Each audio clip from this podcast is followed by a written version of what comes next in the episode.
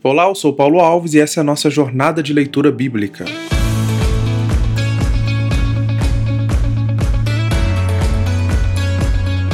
Agora, dos capítulos 6 ao 10, nós temos aqui uh, o relato daquilo que aconteceu com o desenrolar uh, da, da, vida humana, né?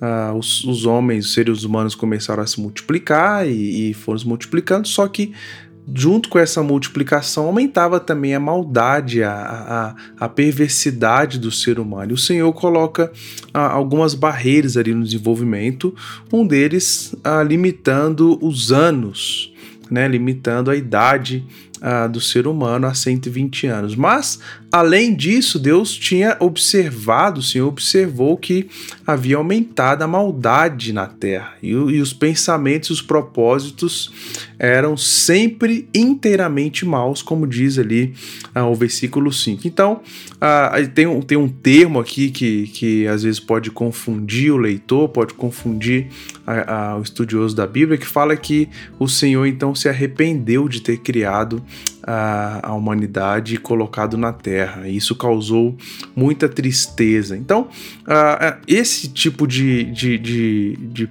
de palavra, né, esse tipo de termo, arrependimento e tristeza, na verdade é o que a gente chama de antropopatia, né?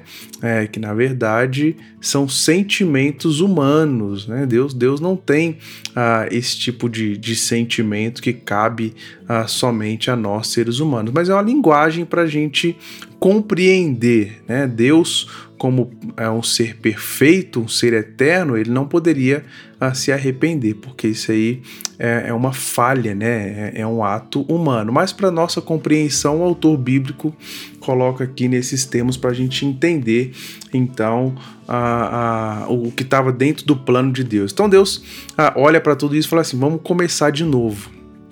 E no versículo 7 diz: Eliminarei da face da terra esta raça humana que criei. Sim, e também destruirei todos os seres vivos, as pessoas, os grandes animais, os animais que rastejam pelo chão e até as aves do céu. Arrependo-me de ter criado.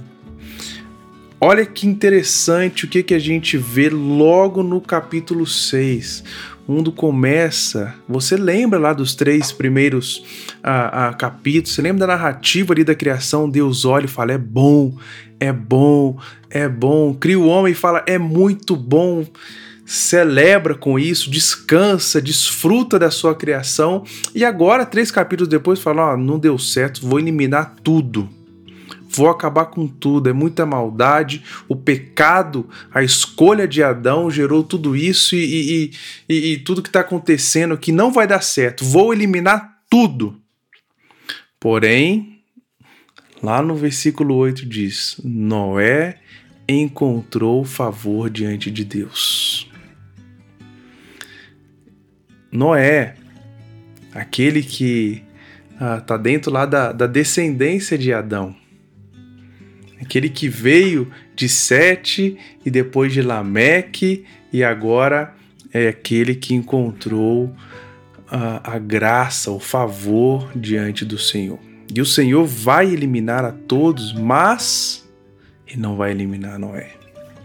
O Senhor vai eliminar a, a, a, sua criação, mas ele vai preservar aquilo que ele criou. Ele não vai destruir tudo.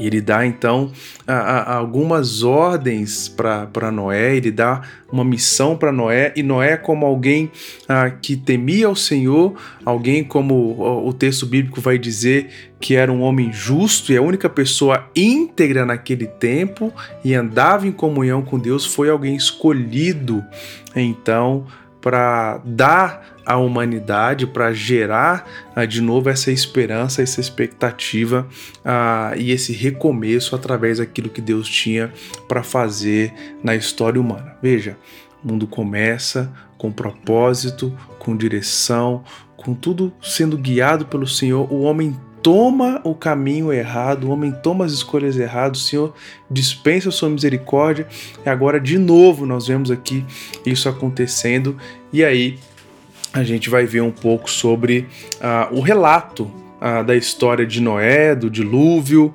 uh, e tudo que, que acontece aí com essa aliança, né, esse pacto que Deus faz com Noé, embora Deus queira destruir todas as coisas, Deus queira colocar tudo abaixo, né, e, e, e, acabar com aquilo que ele fez, um homem achou favor, graça diante do Senhor, e esse homem então vai ser usado por Deus para cumprir os propósitos que Deus tem na raça humana.